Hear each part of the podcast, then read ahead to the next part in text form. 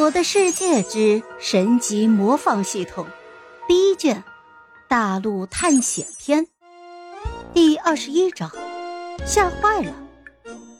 虽然这失败的梦只是初期的能力，只能在木质的结构上进行攀爬，但是后期如果升级的话，那攀爬石质或者铁质物品，自己还不是轻轻松松吗？而且到了大后期。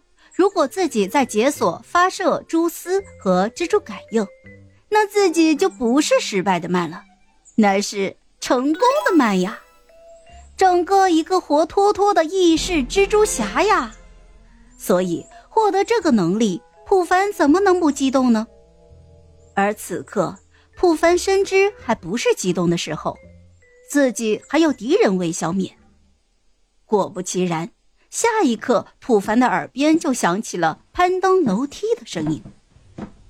眼看着对方快要上来了，普凡再次翻身，利用攀爬的能力来到二楼。他上前捡起了掠夺者泰罗掉落的弩箭，悄咪咪的朝着三楼的楼梯口走去。这这什么情况？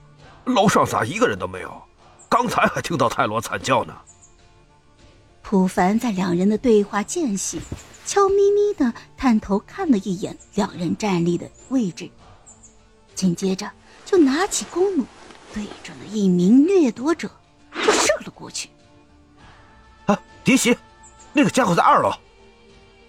我们刚才不是才从二楼过来吗？也没看见有人呢。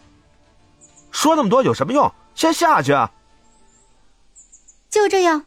两人火急火燎的就下到了二楼，可是两人也没有在二楼看到普房的踪影啊！啊，我去，这这真的是见鬼了啊！又是一剑，一名掠夺者应声飞起，身体变红，但是并没有被消灭掉。哎，哎哎，服了，这家伙怎么神出鬼没的？我们在三楼，他在二楼。我们在二楼，他又来到了三楼。他是会飞还是咋的？哎，啊，不管了，我们还是先离开这个是非之地吧。这地方太邪乎了。哎，就这样，两名掠夺者小心翼翼的朝着楼下赶去。普凡怎会如他们所愿呢？在一名掠夺者的身影消失在楼梯口时，普凡再次瞄准了后面的那名掠夺者。哎呦，他来了，快跑啊！被击中的那名掠夺者推着自己的同伴就往一楼赶去。哎哎哎，你别推我呀，我会摔下去的。普凡射完了一箭，直接抓住二楼的栏杆，翻身下去，来到了一楼。快步疾跑就来到了一楼的楼梯口，朝着楼梯口就打出一拳，正好打在了第一个下楼的掠夺者身上。这个家伙直接被顶飞，脑袋撞到了二楼的楼梯，当场就死了。呃，你到底是是什么人啊？最后一名掠夺者已经感到害怕了。好家伙！